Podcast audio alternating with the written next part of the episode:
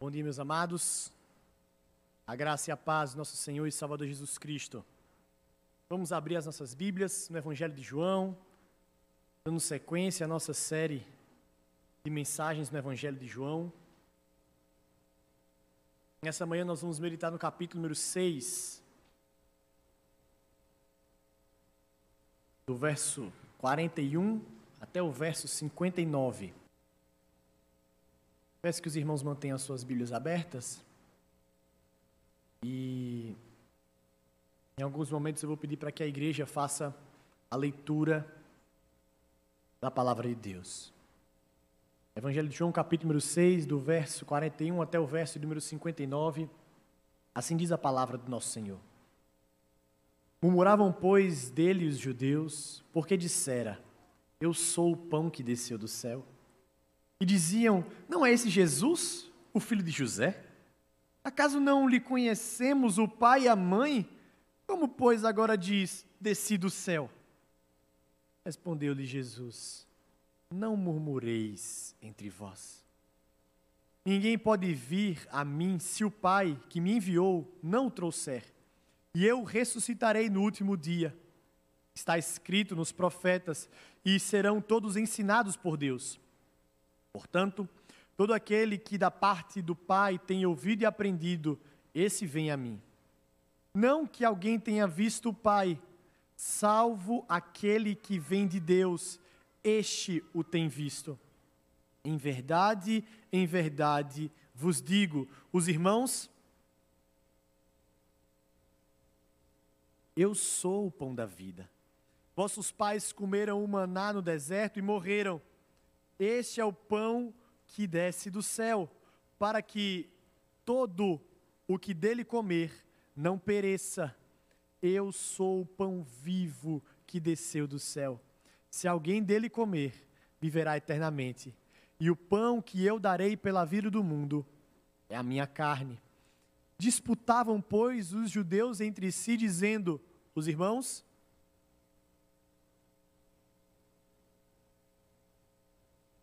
Respondeu-lhe Jesus: Em verdade, em verdade vos digo: se não comerdes a carne do filho do homem e não beberdes o seu sangue, não tendes a vida em vós mesmos. Quem comer a minha carne e beber o meu sangue, tem a vida eterna, e eu ressuscitarei no último dia. Pois a minha carne é verdadeira, perdão, a minha carne é verdadeira comida, e o meu sangue é verdadeira bebida. Quem comer a minha carne e beber o meu sangue, permanece em mim e eu nele. Assim como o Pai que vive me enviou, e igualmente vivo, igualmente eu vivo pelo Pai, também quem de mim se alimenta, por mim viverá. Os irmãos, o verso 58,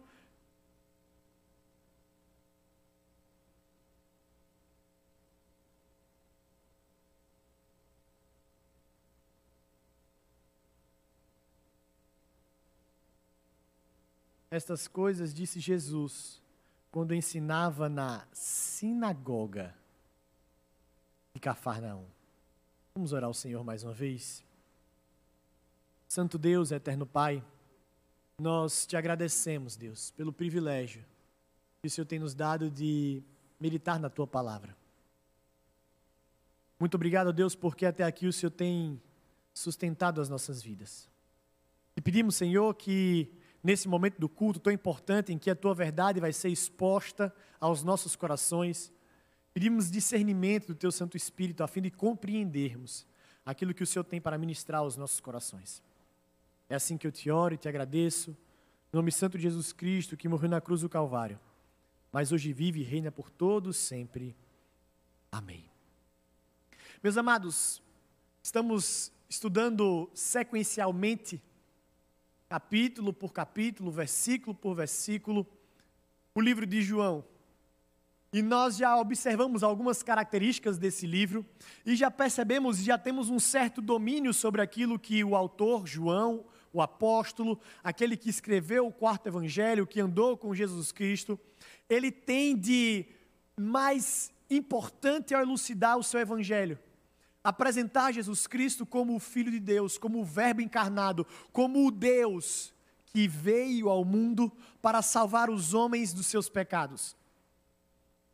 E então, aqui no capítulo 6, nós temos desde o início, se você voltar um pouco as páginas da sua Bíblia, você vai perceber isso.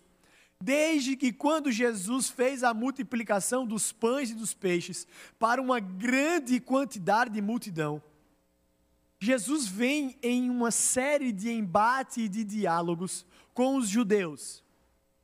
Os judeus, que também são conhecidos como os hebreus e também são conhecidos como os israelitas, é o povo que é descendente desde Abraão, que foi o próprio Deus que chamou Abraão da terra de Ur dos Caldeus e disse que a partir de um casal faria uma grande nação.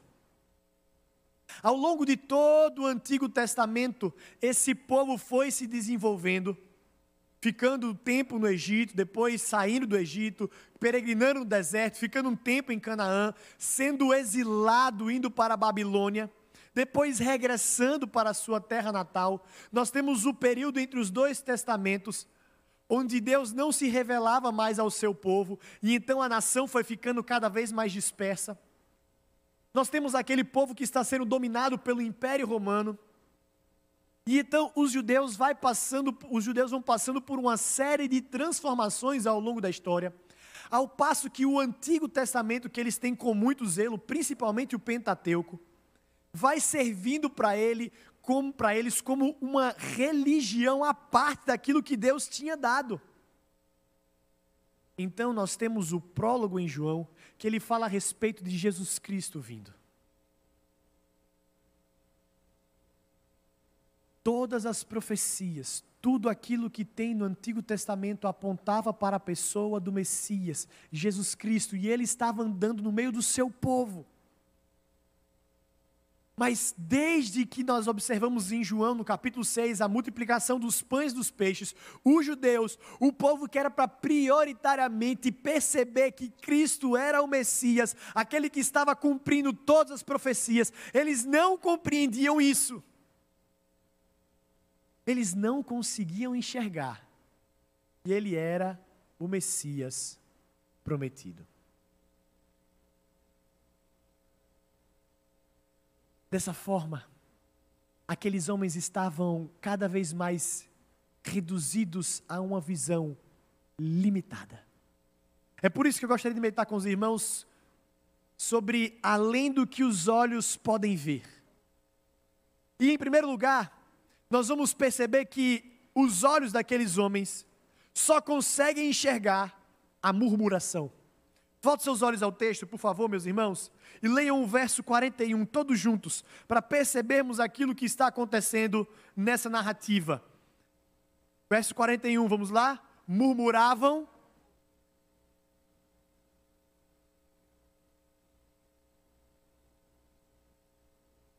Olha o que está acontecendo aqui. O texto nos informa que Jesus estava junto com os judeus. E então, aqueles homens escutaram que Jesus tinha dito que ele era o pão que tinha descido do céu. E eles começavam a murmurar entre si. É interessante que esse registro de murmuravam é um registro de João, o autor do texto. Não foi uma consciência, uma concepção dos próprios judeus que perceberam que estavam murmurando a respeito das palavras do Cristo. Não. João registra a murmuração dos outros.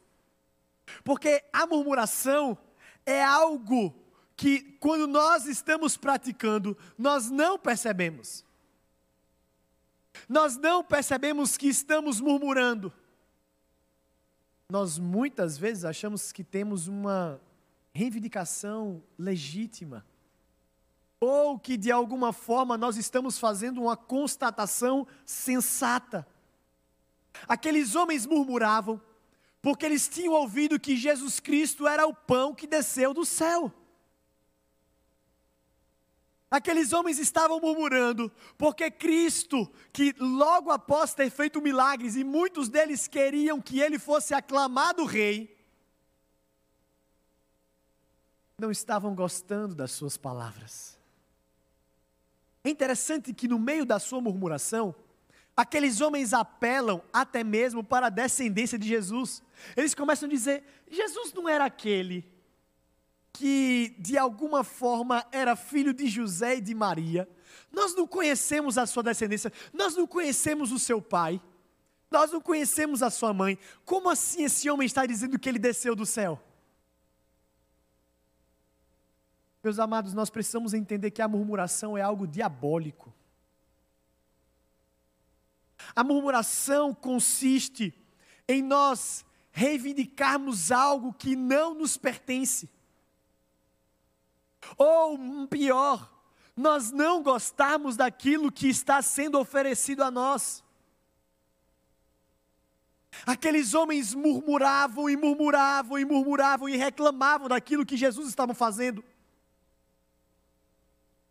A murmuração é uma reclamação perseverante e persistente e insolente contra Deus. Mas como nós vimos no início, os judeus, que é o mesmo povo, só tem nomes diferentes ao longo da história, o mesmo para os israelitas, o mesmo para os hebreus. Aquele povo que também murmurou quando estava no deserto. Porque mesmo depois deles terem sido libertos, do cativeiro do Egito, eles murmuravam. Eles murmuraram quando chegaram perante o Mar Vermelho, eles murmuravam quando tinham acabado a comida, eles murmuravam quando as serpentes picavam eles, eles murmuravam de tudo que estava acontecendo ao seu redor, mesmo depois de terem sido libertos de um cativeiro.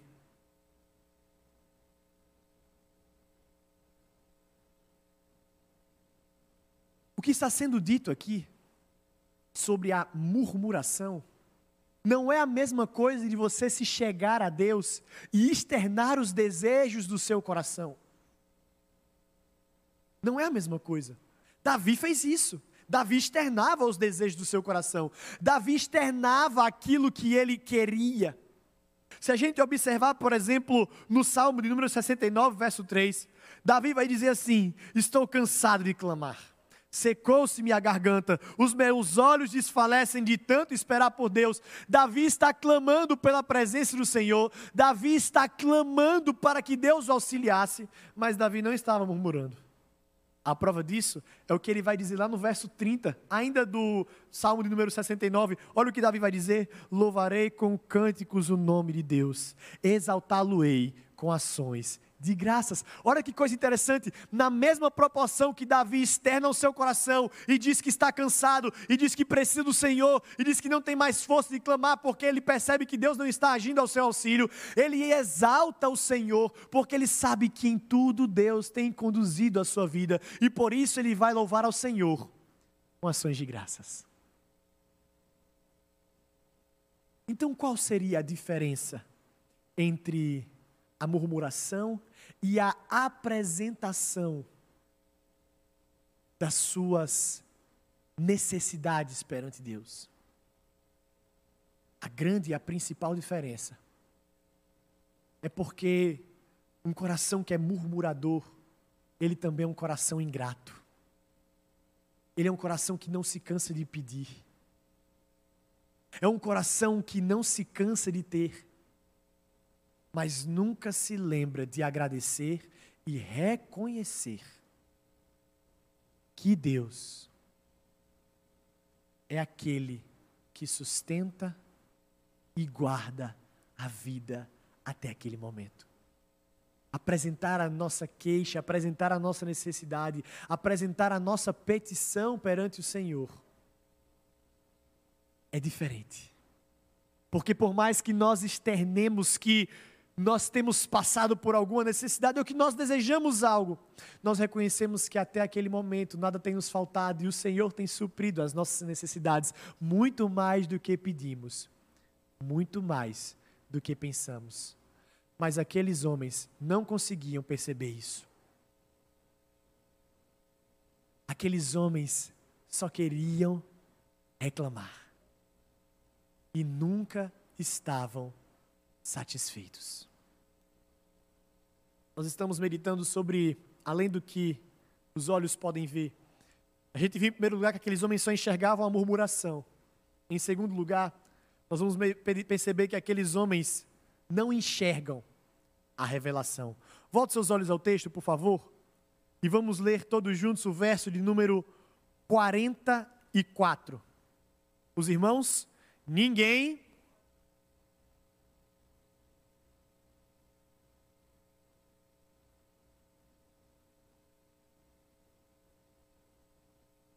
Olha que coisa interessante. Depois de Jesus perceber a murmuração daqueles homens e ele ter dito no verso 43 que eles não deveriam murmurar, eles não deveriam continuar naquele intuito de reclamação, de murmuração. Jesus começa a revelar-lhes verdades profundas. Às vezes parece uma sequência de falas, uma sequência de fatos, uma sequência de falas enigmáticas, mas Jesus aqui está apresentando a respeito de si mesmo. É interessante porque o verso 44 ele está conjugado com o verso de número 37. Por favor, os irmãos, voltem os seus olhos ao verso número 37 do capítulo 6 ainda e depois leiam o versículo 44 novamente. Vamos lá, versículo 37 primeiro. Todo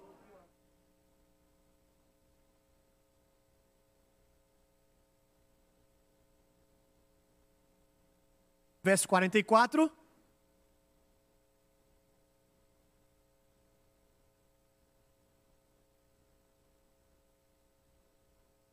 Olha que coisa interessante. No verso 37 é dito para nós que todo aquele que o Pai dá, esse virá a mim, e aquele que vir até Cristo, ele não lançará fora. No verso 44, vai dizer que ninguém pode ir ao Pai perdão, ninguém pode vir a Cristo se o Pai não o mandar, se o Pai não primeiro tocar ao seu coração. É interessante esse texto e Carson ele coloca algo que é muito interessante. Nós muitas vezes temos uma tendência de olhar esse texto de uma maneira, como ele coloca, de predestinacionistas. Ou seja, enxergar aqui como um ato da eleição divina de predestinar os eleitos de Deus para o céu. Mas entendendo o contexto aqui, pelas palavras que estão sendo colocadas e pela sequência do diálogo de Cristo, Carson afirma, e eu concordo com ele, que a ideia, por mais que tenha sim a ideia de sermos eleitos, e nós não discordamos disso, mas o que Jesus está chamando a atenção é para o fato deles irem até Jesus o movimento deles ouvirem a mensagem revelada e se chegarem até Cristo. Aqueles homens estavam ouvindo a revelação do alto, mas eles não tinham o entendimento de que Cristo era o cumprimento de tudo aquilo que eles já ouviram. Meus amados, Jesus vai então sequenciando a sua fala, e então ele vai elucidar algo para aqueles homens para ver se eles entendiam. Ele cita o profeta Isaías. Ele cita uma profecia de quando aqueles homens estavam no cativeiro. E então o profeta Isaías, ele vai falar lá em Isaías capítulo 54, verso 13, quando Jerusalém, Jerusalém estava para ser restaurada, ele vai dizer assim: todos serão ensinados pelo Senhor. Ou seja, todos que vão participar da Jerusalém restaurada estarão ouvindo a voz do Senhor. E aqueles homens que queriam isso, eles queriam a eternidade ao lado de Deus, eles não estavam ouvindo a verdade revelada, a voz do Senhor.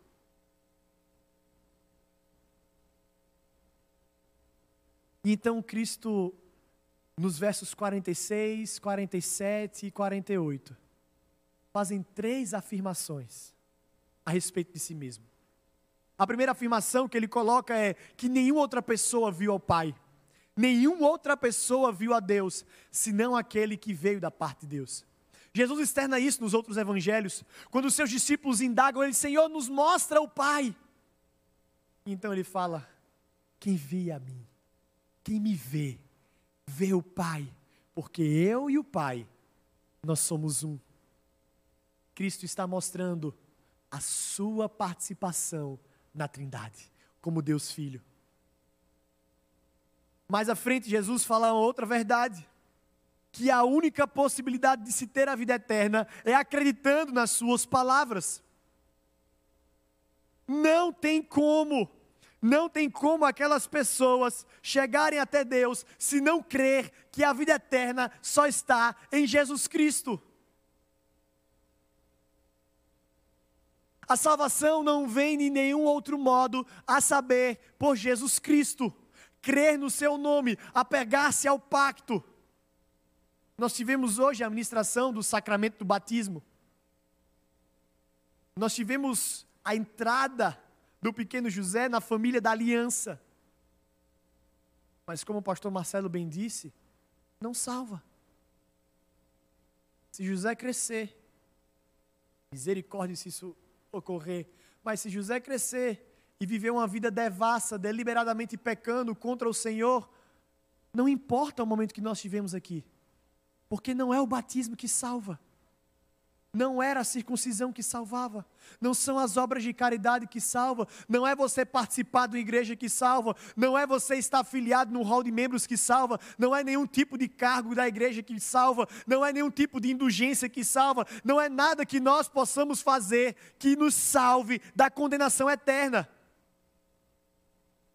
A única coisa que nos salva da condenação eterna é a obra graciosa de Jesus Cristo na cruz do Calvário. E aquilo que está dentro da nossa limitação é acreditarmos que Jesus Cristo morreu na cruz do Calvário por cada um de nós. Mas o batismo é importante. Esse selo externo da entrada na família da aliança significa eu creio nessa promessa. Fazê-lo não salva, mas participar dele evidencia uma pessoa que compreendeu a salvação em Jesus Cristo. E a terceira afirmação de Jesus no verso 48 é: Eu sou o pão da vida. Eu sou o pão da vida. Sou eu que alimento vocês. Esse, essa fala ainda se remete ao discurso de Jesus quando ele multiplicou os pães e peixes, mostrando que se aquilo tinha sido bom, mas aquilo passaria, e como já tinha passado, já tinha um tempo desse milagre, já não tinha mais os nutrientes necessários daqueles pães que eles tinham comido. Mas Cristo é pão que dá vida eterna, quem come dele jamais terá fome novamente. Meus irmãos, o que está acontecendo diante dos olhos daqueles homens é a revelação de Jesus Cristo. O próprio Cristo está falando a respeito de si mesmo, dizendo que a salvação era nele. Mas um coração que é murmurador, um coração que é insensato, eles não conseguem perceber a revelação divina diante dos seus próprios olhos eles não conseguem perceber que é o próprio Cristo que está falando sobre si mesmo. Porque os seus olhos estão fechados para Deus. É interessante porque o próprio Cristo, lá no Evangelho de Mateus, no capítulo 11, do verso 24 ao verso, do verso 20 até o verso 24, falando a respeito dos milagres, dos sinais e dos prodígios, falando a respeito da incredulidade de muitos. Jesus ele vai dizer que se em Sodoma tivesse visto uma pequena fração do que aqueles homens tinham visto, haveria salvação. Mas aqueles homens viram sinais maravilhosos, viram milagres extraordinários que muitas vezes nós não, concebe, nós não conseguimos conceber. Mas ainda assim, mesmo com a verdade diante dos seus olhos, eles não conseguiam perceber. Estamos meditando sobre além do que os olhos podem ver. Nós vimos em primeiro lugar os olhos que só enxergam a murmuração. Nós vimos em segundo lugar os olhos que não enxergam a revelação. E em terceiro lugar, nós vamos ver os olhos que não enxergam a salvação. Volte seus olhos ao texto. e vamos perceber mais o embate dos judeus com Cristo. Por favor, leiam o verso 52 e o verso 53 dos irmãos. Vamos lá? Verso 52 e 53. Disputavam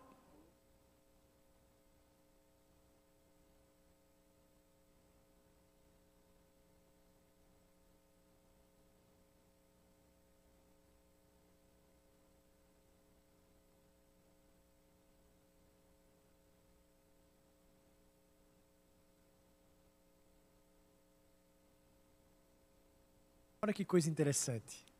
Na parte final desse diálogo de Jesus com os judeus, ele é indagado sobre o que, que esse homem está querendo dizer sobre nós comermos da sua própria carne. O que é que Jesus está querendo dizer quando ele diz assim: olha, vocês precisam comer da minha carne para que vocês tenham vida? Primeira coisa que nós devemos entender, meus irmãos, é o que Jesus não está querendo dizer com isso. Jesus não está falando algum tipo de canibalismo. Os canibais são aqueles que comem carne humana, principalmente como um ritual pagão para ídolos, para entidades malignas. Não, não é isso que Cristo está incentivando. Embora a igreja nos primeiros séculos tenha sido acusada de ser uma igreja canibal, porque dizia que comia do sangue ou perdão, comiam do corpo de Cristo e tomavam do seu sangue. Mas não é isso que Cristo está, dizendo, definitivamente não é isso.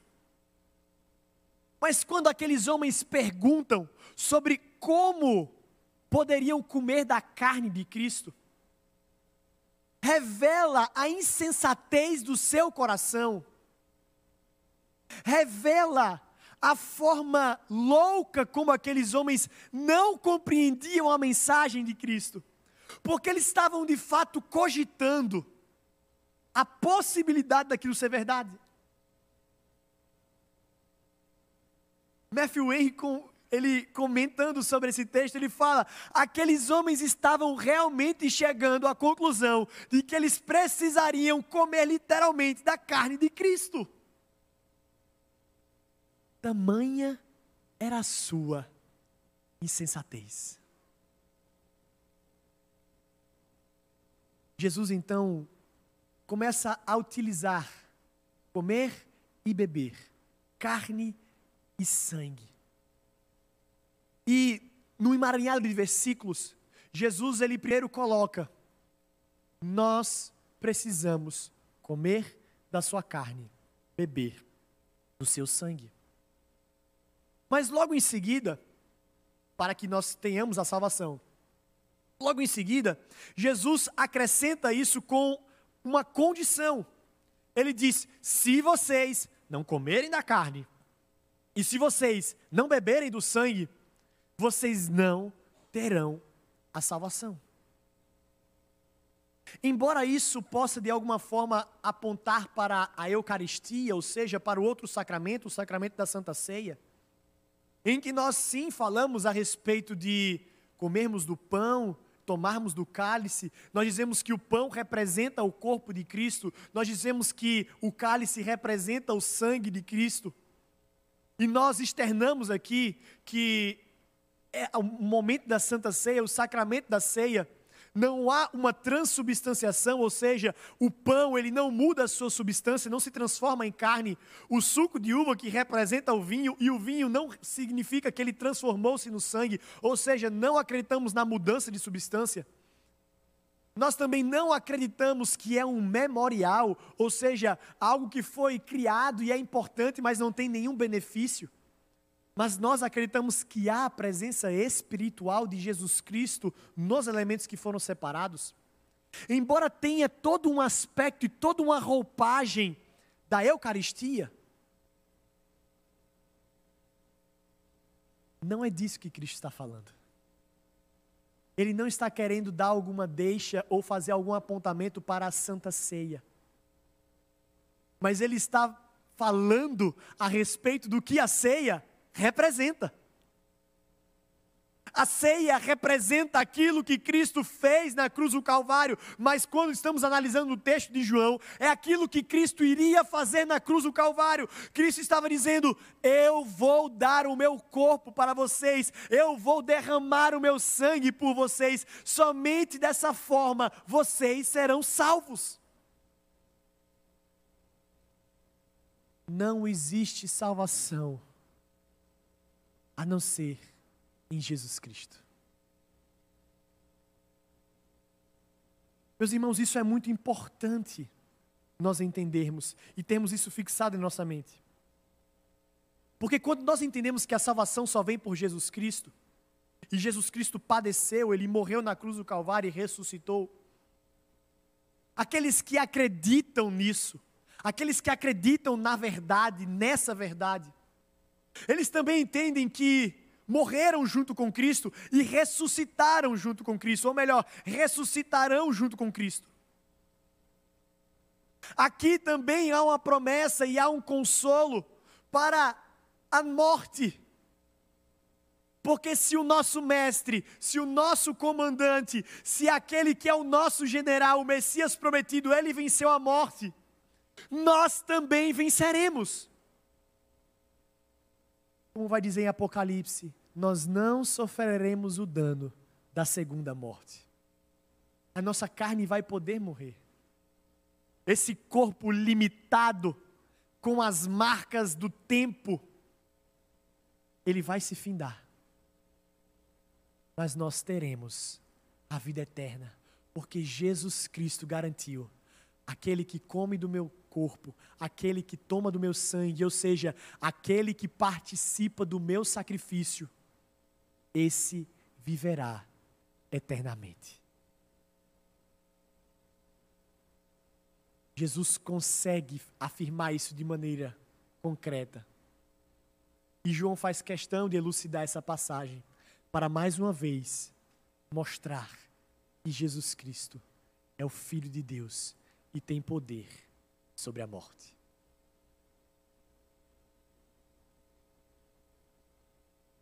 Quando nós analisamos essa passagem,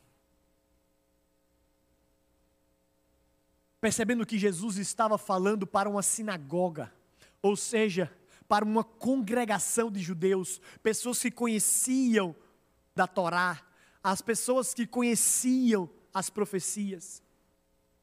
Cristo estava falando para aqueles que já entendiam a letra, mas não tinham compreendido a pessoa de Cristo. Quais são os desafios que vêm? Quais são os desafios que o texto nos propõe?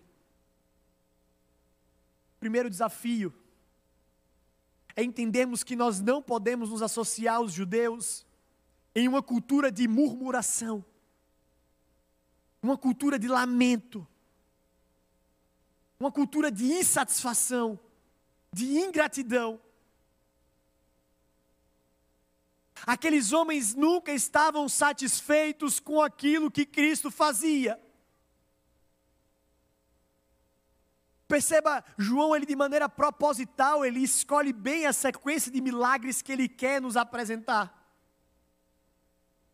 Jesus já tinha transformado água em vinho. Jesus já tinha multiplicado pães e peixes.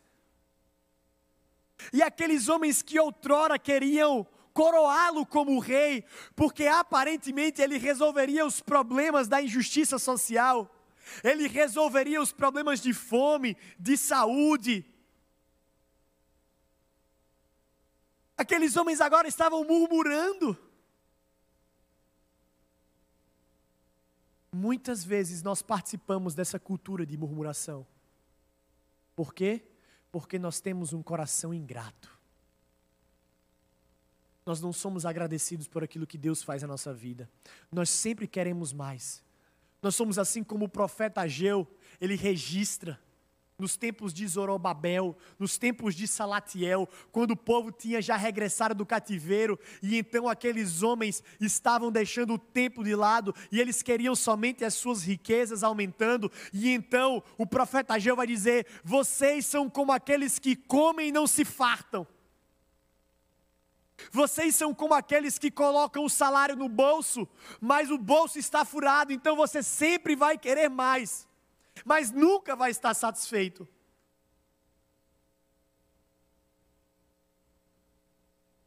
Nós nunca teremos um coração agradecido, nós nunca seremos plenamente contentes, porque a nossa segurança e a nossa salvação, ou aquilo que nós entendemos por segurança e salvação, está nas coisas dessa terra. E não tente me enganar, ou pior, não tente se enganar achando que não é assim. Quando você é aquele tipo de pessoa que só fica tranquilo quando está nos primeiros dias do mês. Ou seja, quando o salário caiu. Os primeiros dias do mês, os dez primeiros dias, o humor é maravilhoso. Aqui para todo lado. Mas depois que o dinheiro vai acabando, e é muito dia, muito, são muitos dias para pouco dinheiro, o seu humor muda, a forma como você se relaciona com a sua esposa muda, a forma como você se relaciona com o seu marido muda, a forma como você trata os seus filhos muda, porque você está perdendo o seu ídolo.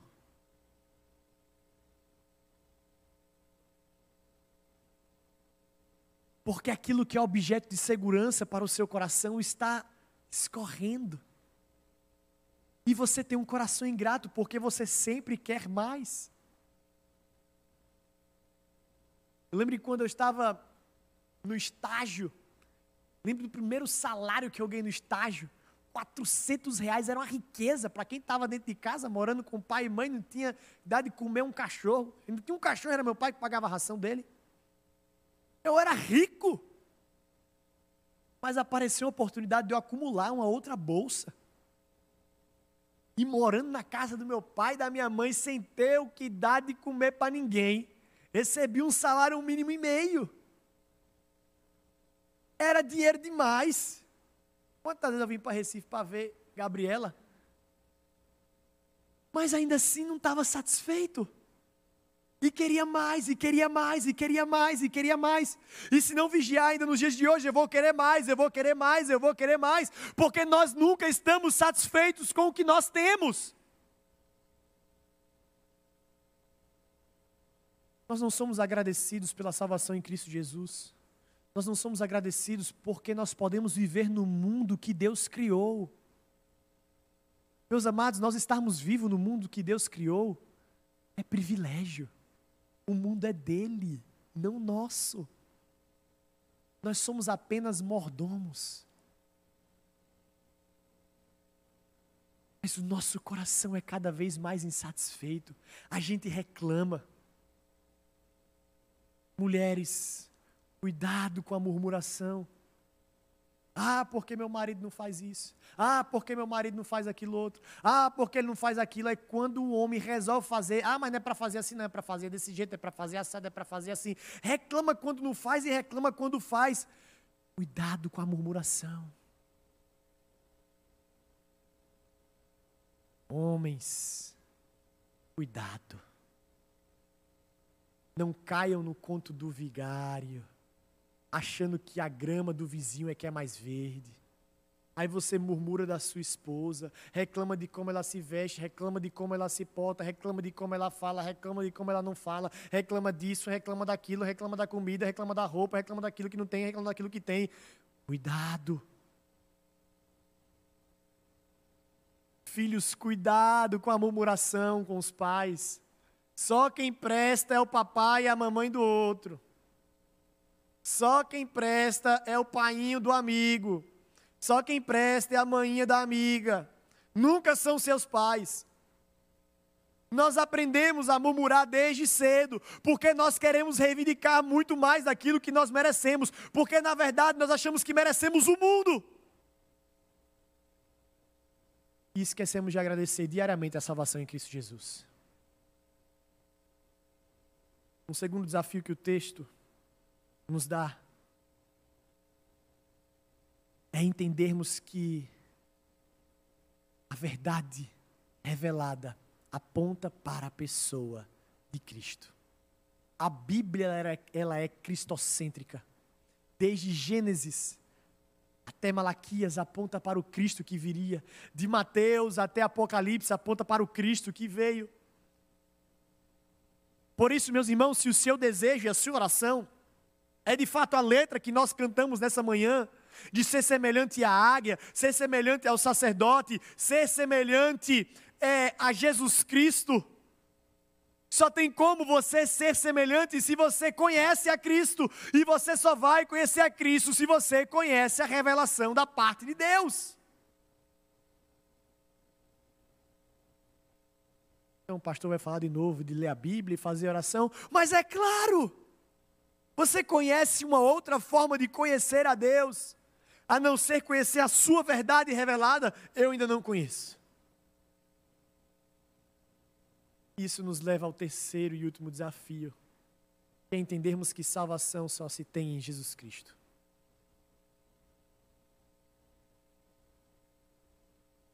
Salvação só existe na pessoa do Cristo.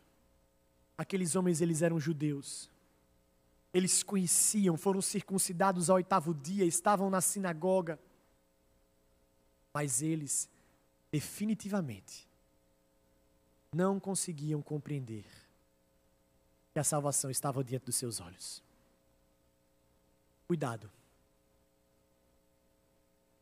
Cuidado para que nós não vivamos dessa forma.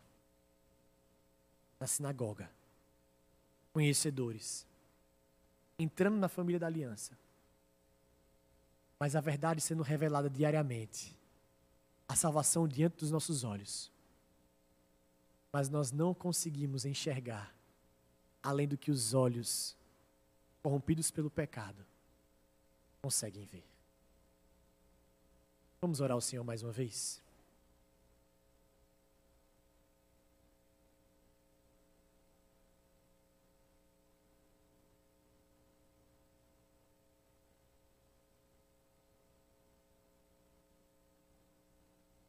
Pai, muito obrigado por mais um dia de vida.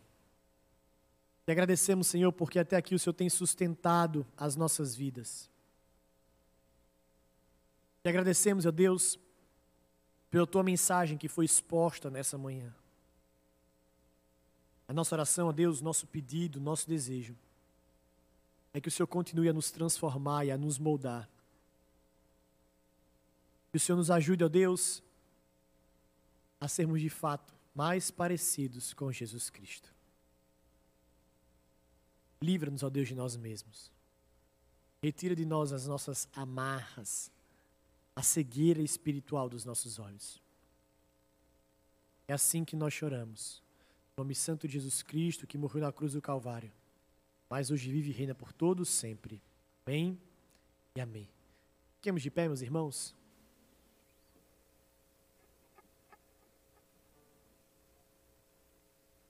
Receber a bênção.